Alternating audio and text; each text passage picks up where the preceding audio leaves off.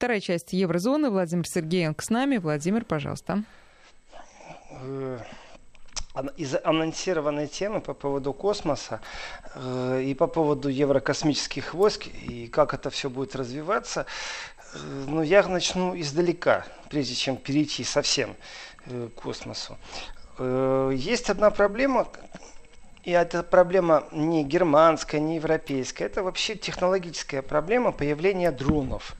И стоит очень острый вопрос о том, что с этими дронами делать с точки зрения безопасности аэропортов. И здесь уже, я считаю, некоторые вещи можно смело рассматривать, что кто-то на шаг впереди, кто-то на шаг позади. Проблема-то у всех одинаковая. Есть уже поставщики товаров, поставщики почты, которые разрабатывают дроновскую доставку. И в этом отношении уже есть и печальные случаи накопления, когда э, аэропорт полностью застыл и не работал. И есть документ, вчера этот документ опубликовала ДПА, Deutsche Presse агентур, немецкое э, агентство печати, э, о том, что был запрос и что делать вообще с беспилотными летательными аппаратами.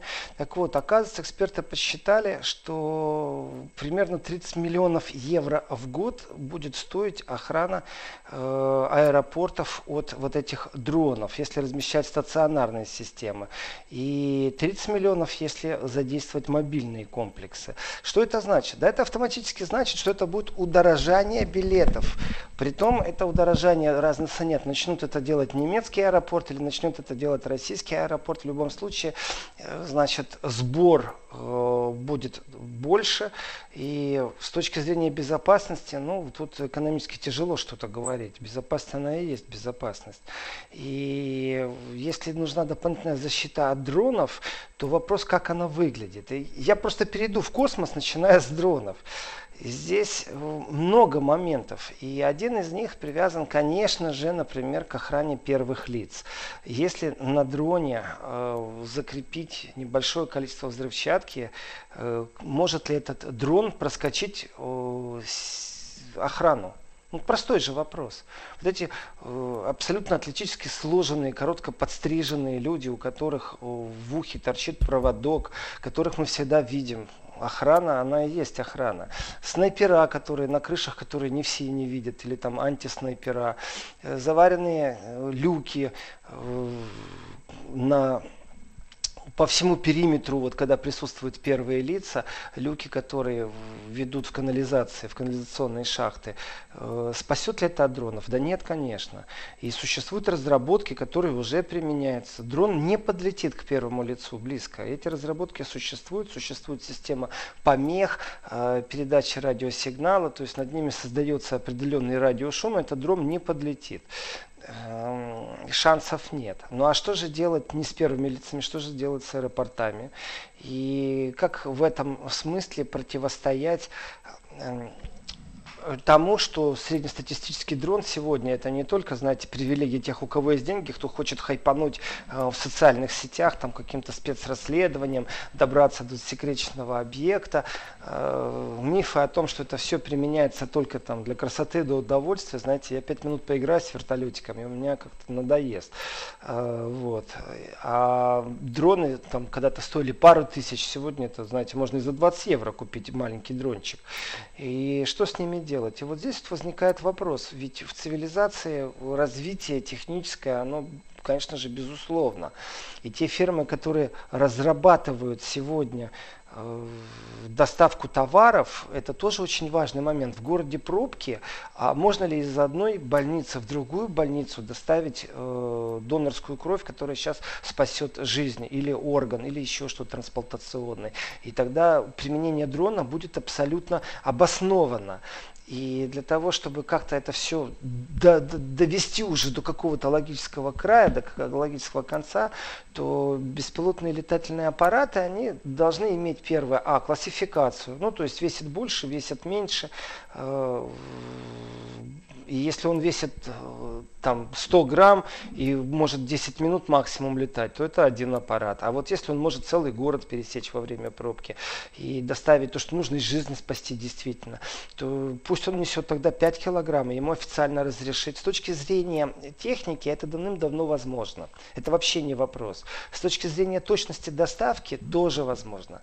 А вот как быть, чтобы это не, не мешало никому? Насколько глобальная система позиционирования э, действительно может гарантировать определенные вещи.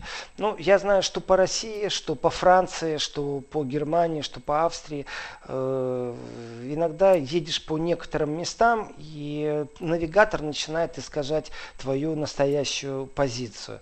В этом отношении привязка к системе американцев известно, это все хорошо, но только не в том случае, если Америка вдруг решила с кем-то завести войну. Как только Америка начинает военные действия, ГПС полностью или не работает, или работает, ну, так, как нужно американцам. То есть искажение есть. Есть система российских спутников. Э, привязка в, к координатам Россия не владеет сегодня таким большим количеством спутников на орбите. Европа, имеет ли она свою э, систему спутников, которые могли бы как-то э, помогать навигировать? Мы говорим сейчас не о том, что нам удобно, там, как водителю простому, а о том, что в глобальном мире дроны будут от окна к окну летать. И это все как-то нужно все систематизировать. И не только э, с точки зрения трехмерного пространства, там и, и будут еще и дополнительные факторы. И без без космоса, без технологий, которые будут размещены в космосе, ну никак нельзя. И э, если исходить, что контроль дронов это необходимость, которая уже ну, просто она есть и она будет, и разницы нет, этот дрон весит там 100 грамм или он весит 4 килограмм, потому что э, в Германии вот закон есть, если дрон весом больше 250 грамм, то у него должна быть уже маркировка с указанием имени и адреса владельца. Э, притом она должна быть огнестойкая. Есть там даже список целых дронов, которые очень популярны. И если они больше двух килограмм, то уже есть ограничения, например, ли, лицам моложе 16 лет нельзя. Потом есть летные права, оказывается. Если дрон больше двух килограмм, то нужно сдать на права, чтобы ты имел право этим дроном пользоваться. Если больше 5 килограмм, то уже нужно спецразрешение. Ну, также есть понятие ночных полетов. Это что касается дронов. И дальше начинаются там тоже ограничения, там выше 100 метров, вне поля зрения пилота, в поле зрения пилота, над жилыми объектами, не над жилыми объектами. То есть ну, целые предписания.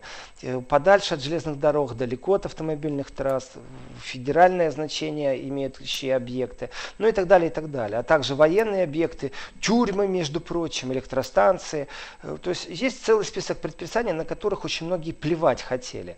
И те разработки, которые сегодня ведутся, дроновские, которые ну, действительно и жизнь будут спасать и, необходимы, то давайте так, исходим из того, что были уже случаи, когда было аннулировано там э, порядка 30 часов э, заблокированный был аэропорт и аннулировано такое-то количество рейсов. Я знаю только, не сколько рейсов было запланировано, знаю, что там 140 тысяч пассажиров не смогли вылететь. Это важный момент.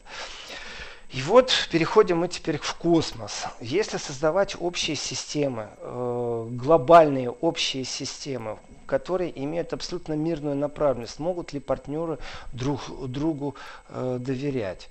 Могут ли партнеры э, гарантировать, что спутники не будут использованы э, только в мирных целях, не будут использованы в военных целях?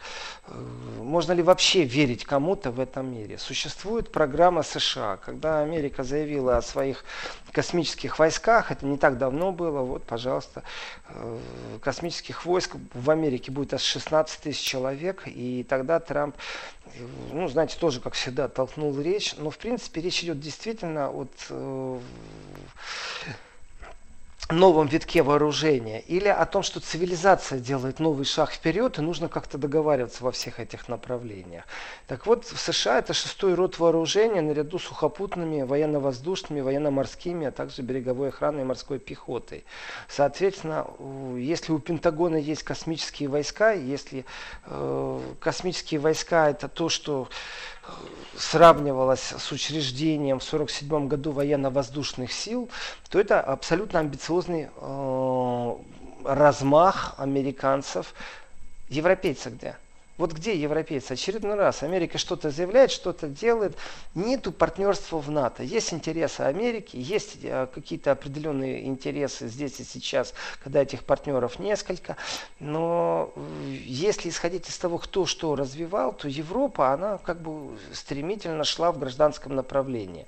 И те системы гражданские, которые для космоса в Европе разрабатывались совместно, совместно с Россией, совместно с Японией, то военная составляющая была, но не так сильна, как у США, не так сильна, между прочим, как у России, не так сильна, как у Китая и не так сильна, как у Индии в том числе. И поэтому было принято решение провести конгресс. Э, опасность милитаризации космоса. Это 12 европейские космические конференции. Она была 21 и 22 января в Брюсселе. Соответственно, выступающие на разный лад говорили о разных проблемах. И здесь мне понравилось, что некоторые политики абсолютно спокойно и прагматично говорят о том, что надо э, не позволить, например, американцам в одиночку высадиться на Луне. Достаточно, это уже было. Все, теперь надо вместе это делать. И вот вчера я говорил о том, что насколько разится э, риторика Меркель и Трампа на примере Давоса. Если Америка first для Трампа, а он лучший президент, то для Меркель важнее диалог, важнее сотрудничество. Это просто ярко выражена сегодня европейская позиция. Сама Европа противостоять не может. И вооружения, которые сегодня есть, и возможности, которые сегодня есть, давайте так, если говорить о России и США, ни у кого нет сомнения, что на 10 шагов впереди всех, на то, что существует система безопасности. Но вот вопрос, у кого есть сегодня возможность сбить космический спутник? Вот у кого есть? Э, ответ. Э, Россия, США, само собой. Китай – а между прочим, с 2019 года такая возможность есть еще и у Индии. И если есть антикосмические системы уже, и Европа в этом месте отстает, то тогда получается, что те главные космические программы, потому что э, система геопозиционирование, европейская Галилео, геостационарная служба, она покрывает навигационно, но в основном она была направлена все-таки на Европу и только на Европу. Но если говорить о том, что существует понятие «сбить спутник», то здесь, конечно, начинается разговор, притом начинается он с Франции. Э, Франция и космические войска – это уже факт состоявшийся. А что касается Европы, что касается 12-й конференции, космической конференции, э, вопрос о том, что США скажут европейцам? Привлекут ли они в совместные программы? Или есть уже конкуренция? Ну, насколько Индия самостоятельно создала системы, в которых она может сбивать спутники? Э, насколько Китай создал самостоятельно? И ответ очень простой. У европейцев на самом деле выбор небольшой. Этот выбор четко направлен. В одну сторону это США. Но США как-то заявили о создании своих войск. Амбициозная программа, все в порядке у них э, но только есть одно но. Они европейцев не позвали. И в бюджет военного ведомства США включено уже, включены расходы на космические войска. Это оборонный бюджет вроде бы как. Но с другой стороны, опять же, технологии не молчат. И то, что слышно и кажется э, каким-то фантастическим будущим, абсолютно э, спокойно сегодня многие страны экспериментируют с лазерным оружием, с установками, которые это лазерное оружие э, энергией питают. И как в анекдоте, вы знаете, часы хорошие, и погоду покажут, и время скажут, и переведут с одного на другой язык, только батарейки тяжелые, сказал человек, поставив два тяжелых чемодана на землю. Вот. Э, так и здесь. Лазерное оружие появляется, у них то изгиб земли, то у них э, туман, то еще что-то. И это военные технологии. Точно так же, как это является военной технологией, какой-то режим тишины, глушения, чтобы дрон не подлетел к скоплению пониманию людей и не была произведена не только атака на первых лиц, но и там, где скапливаются массы, любое, любая демонстрация уже является э, повышенным объектом внимания э, террористов. И если дрон стоит 20 евро, ты его в интернете заказал, то, конечно, опасности есть применение их в абсолютно негуманных и не в цивилизованных целях. И как-то этому всему нужно противостоять. И получается, что технология э, добра, она запаздывает перед технологией зла. Нужно как-то сдерживать то развитие технологическое. Это касается всего киберпространства, дронов, э, геопозиционирования. И так получается, что вот с точки зрения оборонки, те проекты, которые в Европейском Союзе существовали, э, ну да, они как-то так э, были провальные немного, если мягко выразиться. Потому что в США, например, все очень просто. Вот есть НАСА, а вот есть Пентагон. Все, точка. В Европе же все по-другому. Вот у вас космическая программа от Еврокомиссии, вот у вас Европейское агентство глобальных спутниковых и навигационных систем. Совсем иная песня, это Европейское космическое агентство. И те, кто участвует в этих проектах, он далеко не соответствует э, тому, э, сколько стран в Евросоюзе. То есть под копирку не сравнишь кто хочет, тот участвует, кто видит перспективу, кому интересно, э, там, я не знаю, испанское телевидение, испанско-говорящее телевидение, которое имеет интерес в Латинской Америке, конечно, их интересуют спутники, конечно, их интересуют. Э, но есть страны, которым вообще это все равно. И вот как сделать так, чтобы это финансирование было абсолютно европейским? И э, нужно показать какие-то результаты. Нужно найти модель, в которой финансирование будет существовать. И это финансирование, оно закреплено за Евросоюзом, или оно все-таки будет как-то прикреплено, и вот здесь вот баранбанная дробь и троеточие.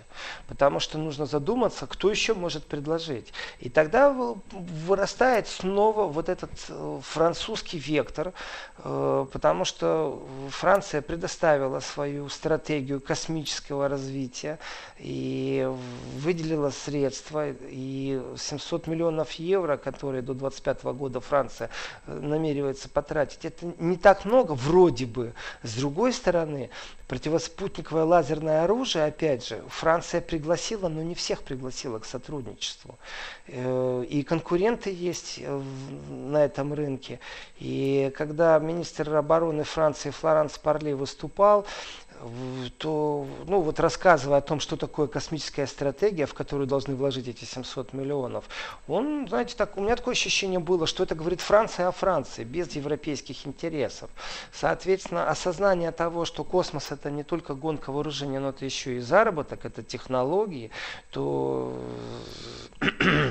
разработка новых мощных лазеров, которые будут применяться в космосе, тогда я очень хорошо помню этот момент, что министр обороны Франции сказал, что не очень сильно отстают, и им нужно э, наверстывать как-то вот это упущение. Ну, считайте, что это мой свободный перевод. Ну, факт с фактом э, было подтверждение того, что им надо наверстывать, что они отстали.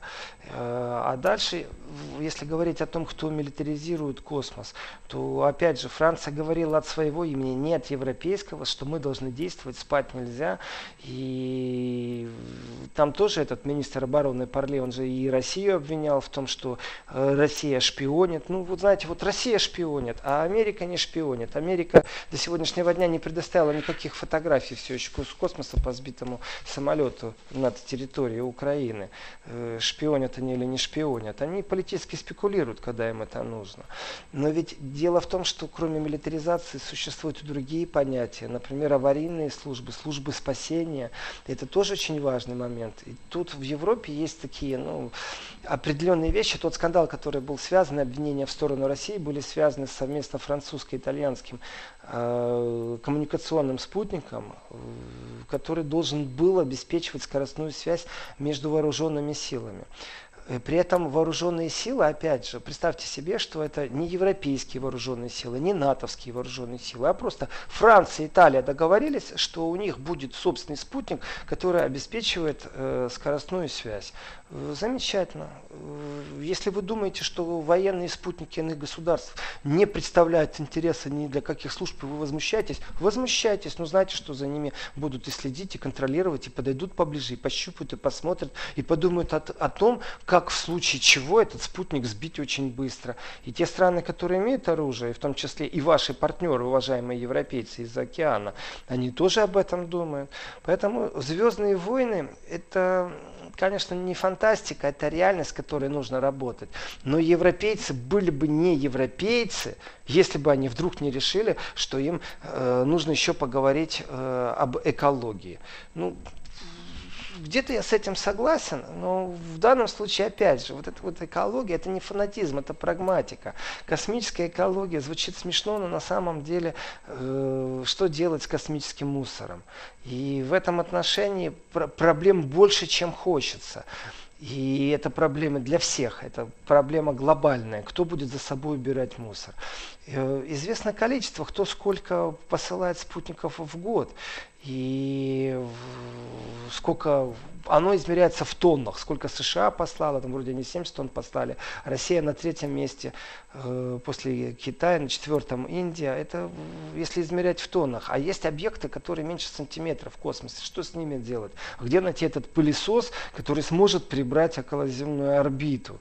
И, потому что эти объекты тоже разрушают те спутники, которые приносят пользу или, например, гарантируют безопасность. И в этом отношении французское космическое агентство, конечно же, оно задало тон европейской мысли, э, но давайте так, не первый, кто осознал это французы по поводу того, что космос нужно рассматривать как реальное пространство военного противостояния. Это сейчас еще раз на конференции в Брюсселе подчеркнул замминистра обороны Италии Анджело Тафало. Э, вопрос в том, кто будет господствовать в этом пространстве. Этот вопрос задал не я. Этот вопрос задал все-таки замминистра обороны Италии Тафала. Я ему отвечу, кто будет господствовать. Очень просто. Нужно рассматривать не с точки зрения, кто господствует. Зачем же подзаражаться вот этой инфекцией из-за океана США, кто будет господствовать. А нужно находить стратегических партнеров, ну, которые могут гарантировать безопасность. Я ему даже скажу адрес. Москва, Кремль, ничего тяжелого здесь нету. Запомнить с первого раза. И можно договориться и выстраивать определенные программы. И договоренности с Европой и совместные программы изучения. Это то, что будет сближать помогать и экономике, а также будет гарантировать определенную безопасность. Но э, если от Трампа столько неожиданностей было, то представим себе, что мы будем лет через 10 вспоминать Трампа как более-менее управляемого американского президента, которого мог сдерживать то Конгресс, то Сенат, то оппозиция. А, а вот теперь у нас совсем полный дурдом, придет какой-то новый президент, и это не мультфильм Симпсоны. Мы не можем прогнозировать будущее с великой долей вероятности э, на основании вот сегодняшнего дня. Поэтому э, даже э, председатель вице-председатель Еврокомиссии Барель, которого мы хорошо уже знаем, он же и за безопасность отвечает в том числе, он говорил о опасности милитаризации космоса. Другое дело, что конкретных предложений на этой конференции я не услышал.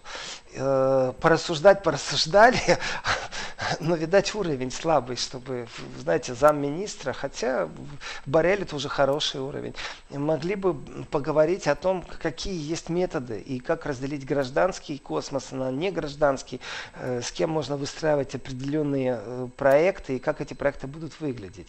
Потому что на сегодняшний день, если говорить вообще по данным э, Европейского космического агентства, на земной орбите находится 4,5 тысячи спутников, из которых работает только одна треть, там полторы тысячи работает. Остальные все, это мертвый мусор, который летает. И считается, что больше 70 тысяч объектов размером более 1 сантиметра метра. Э, то есть, ну, совсем загрязнили, и а, запускается все больше и больше. Соответственно, программы, которые рассматривать надо, и вот как убрать одну единицу мусора, вы знаете, сколько денег, я считаю, что это абсолютно правильный подход. И вроде как иронизирую насчет Европы и европейцев с их эко-подходом, в том числе и в космосе. Но факт остается фактом. Они, по крайней мере, об этом думают и не, сме... не стесняются проводить конференции. Сейчас перерыв на новости у нас. 12.33 в Москве, и Владимир Сергеенко начинает последнюю на сегодня часть Еврозоны. Владимир, пожалуйста. И продолжая разговор о космосе. Э, помните, когда Трамп э, предлагал сбрасывать на ураганы ядерные бомбы? И здесь разговоров тоже очень много, потому что ну, там предлагал и предлагал. Но факт того, что из космоса некоторые вещи, некоторые катаклизмы на планете можно и предотвращать, в том числе и решать, нужно ли сбрасывать бомбы или не нужно. И предотвращение катаклизмов – это то поле, в котором, конечно же, можно работать вместе. И э, как ледники тают, и повышение мирового, уровня мирового океана, и количество чего угодно можно измерять, но все упирается в определенные вещи. Все упирается в политическую волю и все упирается в финансирование. И сейчас, если говорить о технологиях, понятное дело, есть сверхдержавы, у которых эти технологии просто существуют, развиваются, так что их догнать тяжело. И есть определенный европейский подход, с которым они хотели бы уйти в автономию. Но вот один из положительных примеров, но опять же, чисто европейский процесс. Значит, в 2025 году, в 2025 году европейцы задумали заняться уборкой и будет проведен э, такой целое действие будет проведен не эксперимент даже, наверное, а первый шаг, э, потому что уберут с помощью одной ракеты. Есть такой швейцарский стартап Clear Space, э, уберут европейский ракетоноситель Вега. В принципе, в принципе, убрать одну единицу мусора, как сказал Дитрих Ян Вернер, это, конечно, звучит не очень солидно. Но это опять же цитата, что это первый в мире проект подобного рода. Мы это начали, мы должны следить за окружающей средой не только на Земле, но и в космосе. Ну, в принципе, правильно. В принципе, где-то логично все это звучит. Европейцы, вот они такие, ничего с ними не сделаешь. Это, э, хотя, с другой стороны, я думаю, японцы сейчас бы возразили, потому что мы помним кадры, наверное, все, когда японские болельщики после себя убирали мусор на стадионах, на футбольных стадионах, и это достойно уважения. Так что э, директор Европейского космического агентства, когда говорит о том, что в 2025 году будут убирать какой-то э, один элемент мусора с орбиты, звучит, конечно, очень странно. Но я так понимаю, что это разработка, это научная разработка, и за этим немногословием скрывается технологический подход очень сильный. Что-то взять и что-то вернуть на Землю, потом это еще и денег стоит. Не знаю, насколько это оправдано, э, возвращать на Землю. Может, надо его утилизировать другим способом, но это широкое поле для э, фантастов и в том числе для тех фантастов, которые занимаются непосредственно наукой и техническими разработками. Но вот что касается на конференции сказанного о России и вообще о том, что делать с Россией, то здесь очень интересный момент. Вот если выйти полностью из военной сферы и перейти к гражданским миссиям, то получается так. Э, кто и как должен следить за тем, чтобы не было столкновений э, в космосе. Где вот эта вот площадка типа ООНовской, которая бы даже в случае милитаризации космоса определенные вещи гарантировала. И здесь европейцы хотели бы, чтобы была создана мировая база э, данных объектов на орбите это очень трудно. Вот так вот всем вам, вам и рассказали, что американцы, что китайцы, что Россия, что Индия, о том, какие э, шпионы Э, спутники летают на орбите. Но, тем не менее, можно попробовать начать этот процесс с точки зрения европейцев, потому что нужно наблюдать за космосом. И э, вот у европейцев цель – это не зависеть ни от кого в этой игре. Ну, насчет ни от кого не зависеть, я не думаю, что этот вопрос действительно времени или это реальный вопрос, потому что понятие зависеть не зависеть, совместное существование под одной крышей или в данном случае в одном небе, то это, конечно, э, Ну, про процессы будущего. Что еще сказал Ян Вернер, директор Европейского космического агентства? Что он очень не хотел бы, чтобы было повторение 69 года. Э, это цитата, когда на Луну высадились одни американцы. Хм, я скажу, замечательно. И он даже уже, вот может не продолжать, стало понятно, о чем он говорит. Россия для нас партнер во многих сферах. Все, Потрясающе. Встаем, аплодируем и радуемся. Наконец-то осознали. Жаль что только, что он директор э, космического агентства, а вообще-то не управляет внешней политикой Европы. Э, и дело не только в пилотируемых полетах, но также полетах на Луну и для Экзом Марс. Это совместная программа Европейского космического агентства и Роскосмоса по исследованию Марса. И дальше, вы знаете, вот только он сказал что-то хорошее, ну, в принципе, он зато честен, что я могу сказать. Э, он говорит, впрочем, Россия также и наш конкурент прекрасно. ну, понимает, что Россия конкурент, и в этом отношении мирное освоение космоса, и также те программы, которые запущены с Россией вместе, вы знаете, э, жду не дождусь, когда Трамп напишет какой-то твиттер и возьмет под прицел э, и будет угрожать санкциями совместным проектом, связанным с, космосом, с космосом европейцам. Я думаю, в этот момент у европейцев произойдет окончание осознания. Одно дело Северный поток-2, тут европейцы не едины, совсем другое, и так Франция слабо играла в этом случае, совсем другое дело космос, и замахиваться на эту индустрию, на эту отрасль не советовал бы я Трампу, ну мало ли что ему придет в голову, вот кто что, но я думаю, даже тотализаторы самые дерзкие не принимают ставки на Трампа твиттеры. Поэтому все может произойти. И есть и программы наблюдения за Землей, и есть программы совместные по освоению Луны. И если только к ним кто-то присоединится, чтобы этот неимоверно, во-первых, перспективный, а во-вторых, неимоверно э, дорогой проект был завершен, запущен, то, конечно, одна Европа тоже не потянет ни технологически, ни финансово. Это будет увлечение, знаете, хобби какое-то чересчур дорогое. Поэтому смешать все вместе части не удалось на этой конференции, вот вам милитаризация космоса, э, а вот вам вообще перспектива развития, ну, прозвучало точно. Потому что все все равно упирается в финансирование. Э, Соединенные Штаты сегодня инвестируют в космос в 7 раз больше, чем Евросоюз.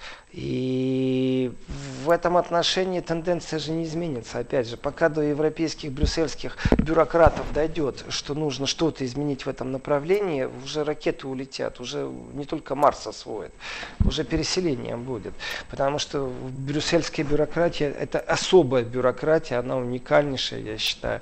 Но вот с точки зрения беспокойства европейцев, их не так Америка с их финансированием космоса интересует, как их интересует все-таки больше э, Китай. Э, Китай боятся не на шутку. И даже Россию так не, не боятся. По крайней мере, так э, считает директор программ наблюдения за Землей э, Европейского космического агентства Йосиф Ашбахер. Ну, что можно еще добавить? Добавить можно цифры, и это будет правильно, потому что, э, вот я говорил, что измеряют тоннами, кто сколько запустил и чего в космос. Так вот, по весу запущено в космос тонн, оказывается так, 60, э, 130 тонн это э, США запустила аппаратов в космос, мы говорим о 2018 году, у нас только статистика. Китай в 2018 вышел на второе место 76 тонн, Россия, э, это практически практически 66 тонн и Евросоюз 60 тонн. Вот они, четыре мировых лидера, э, четыре увлеченных игрока, которые и в контексте совместных программ, и в совместных э, противостояниях будут дальше доминировать э, вообще в космосе. Что же касается гонки вооружений, вы знаете, очень странно, не прозвучало каких-то речей. Ну вообще, они, они мало, вот как для меня, они пустословили в основном. То есть я думаю, что любой школьник, любой пионер может может подумать и по, размышлять на тему, что такое космос, по поводу мусора космоса, и даже выступить может. Я думаю, даже если Грете э, предоставить, она скажет опять, забрали мое детство, отдайте мне веру в то, что э, там все хорошо и чисто, и нету мусора. С точки зрения прямых каких-то, знаете, там выработки э, проектов, документов, каких-то создания комиссий, направлений. Ну вот как-то конференция очень слабовата, как для меня была. И в этой конференции еще, знаете, вот, ну, дух все-таки, я бы сказал, больше был научный, чем политический. Это хорошо, это правильно, это осмысливание определенных вещей. Но, опять же, все-таки призрак милитаризации космоса очень сильно давит. И, э, не просто так Франция объявила о своей программе и создании космических войск.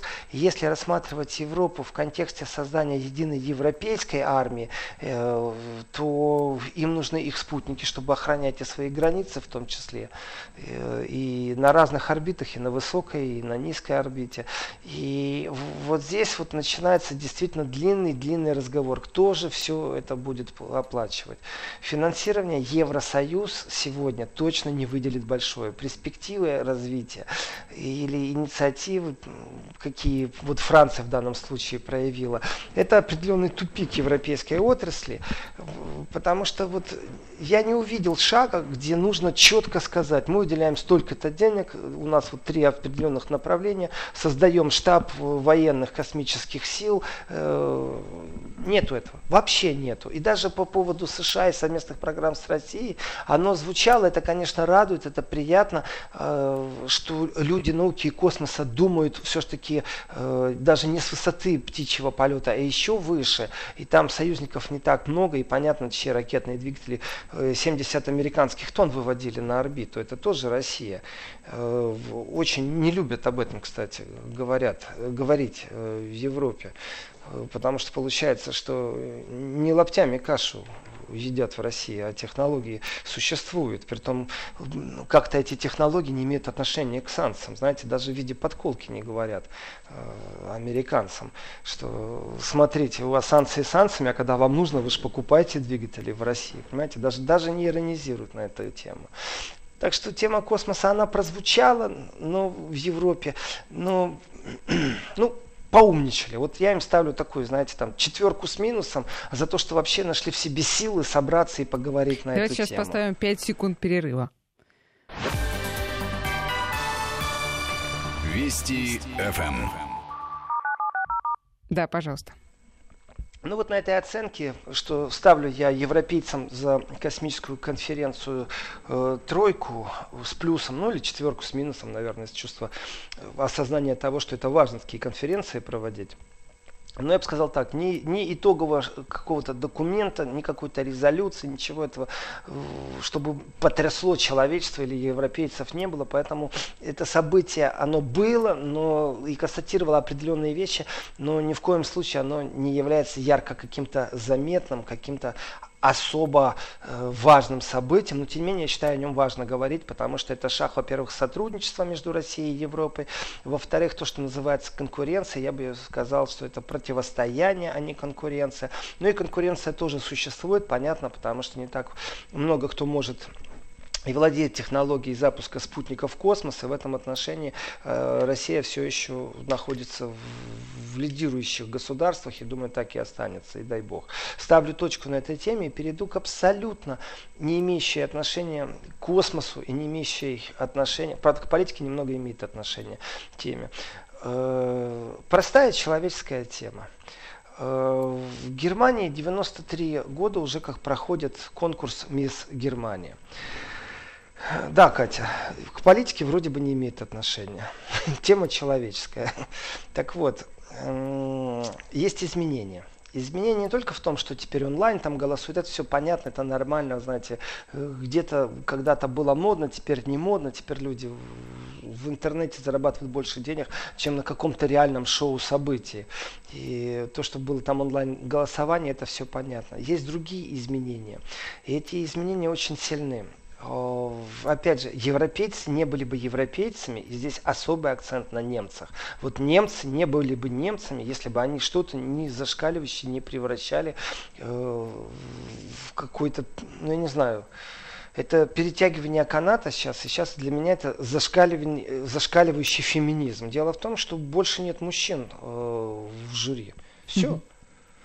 Вот вы смеетесь, Катя, а на самом деле э, ничего смешного нету.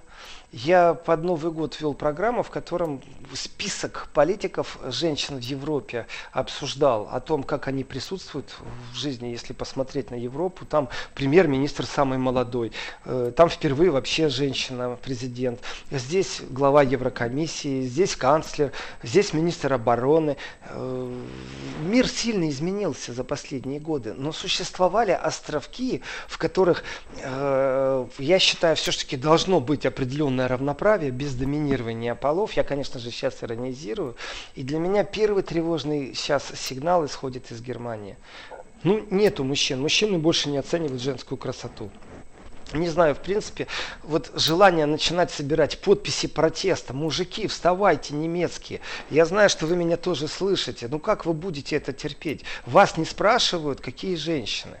Мало того, кажется, что это смешно, но на самом деле это настолько зашкаливающее восприятие определенных проблем в обществе. Я считаю, что это уже за определенная общественная закомплексованность. И она проявляется именно так. Вы знаете, вот ну, не, не очень э, мне нравится родитель один и родитель два. Не очень мне нравится, когда на светофоре идут споры, что у вас, видите ли, мужчина на светофоре изображен стоящий, идущий, а не женщина. И нужно добавлять женщину, а потом, а зачем вы женщину выделяете? Давайте просто сделаем человека. А почему это два взрослых человека? Добавить, давайте добавим ребенка. Это все вот, знаете, такое вот кажется, что сытый образ э, буржуазной жизни в Европе. Да он давным-давно уже не буржуазный. Давным-давно во Франции протестует пролетариат, протестует против всяких реформ. Люди, которые не богатые. Это образ мышления европейский, который годы насаживался. И вот в этом образе, вот знаете, э, отсутствие мужчин для меня большой показатель, как изменилось общество. Ну, э, понятно, почему превращается в определенную безликость этот момент. Э, если мужчина не имеет права сказать женщине комплимент, потому что это может задеть, потому что это воспринимается как дискриминация, то, а это я сейчас вспоминаю случаи, когда э, на заседании, мне кажется, это были все-таки не социал-демократы, христианские демократы, э, в Берлине э, выступила женщина-политик, и ей сделали комплимент, что у нее платье красивое, или что она сама красивая, что-то в таком духе. Так там целый скандал был, что какого, и как вы смеете вообще говорить такие вещи. Вот. Это реальность европейская. И кажется, что мисс Германия это вещь, знаете, очень далекая, но на самом деле это определенное отражение всех тех веяний, которые есть. А дальше начинается, что вообще у нас новый, новый подход. И вот здесь вот у меня волосы дыбом, конечно, не встают, но я опять призываю мужчин встать на защиту красоты, по крайней мере в Германии. Те, кто слушают по-русски, обращайтесь к немецким коллегам по-немецки. Но дело в том, что организаторы решили, что кроме внешних данных кандидаток, э, есть еще их индивидуальные качества, которые нужно оценить. Ну, как бы здесь у меня проблем нету. А дальше, вот у меня состояние шока, нужно оценивать их биографии. То есть даже не знаю, как сказать помягче, в, в, на языке только черный юмор, притом не только основанный э, на фильме «17 мгновений весны», э, здесь вообще у меня глубокое недоразумение, потому что э, по поводу биографии, это что значит? Должен иметь незапятнанную биографию, чтобы оценили твою красоту. Какой уже это мисс? Это уже мисс карьера какая-то, а не мисс красота, а не мисс Германия. Мисс карьера это чистая красота. И если я возьму одного из э, лидеров партии зеленых, очень известный, у нее лозунгов очень много. Если посмотреть на ее биографию, когда на первый раз попробовала легкий наркотик, полностью отсутствие высшего образования, и она э, была Э, в парламенте не просто представляла зеленых, она еще и председательствовала. Есть понятие э, вице-президент Бундестаге, и это по фракционно, то в принципе замечательно все, но тогда вопрос действительно сводится уже к противостоянию определенных мировоззрений. Это уже даже не философия, это не религия, это не просто я русский, а вы немцы. Нет, это вообще-то катастрофа и продолжение человечества на этой планете, потому что э, заигрывание и переосмысление, вот как для меня кажется, что ерунда, мисс Германия, в жюри э, одни женщины, ну ладно, я еще где-то смириться готов с этим. Но когда оценивают биографии кандидаток, для меня это уже сильный перебор. И это настоящая проблема э, сегодняшнего существования вообще людей. Вот у них перебор в политике так, в исторической правде. Они непонятно в какие игры играются, непонятно, что из пальца они высасывают и что они придумывают, э, лишь бы это было особо толерантно. Ну, Владимир, и вот в завершение... не в красавицу в толерантность превратить, для меня это катастрофа. Один вопрос у Да, меня Кать, только. да. Женщины выбирают красивых мисс Германии или не очень? Как вот на ваш мужской взгляд?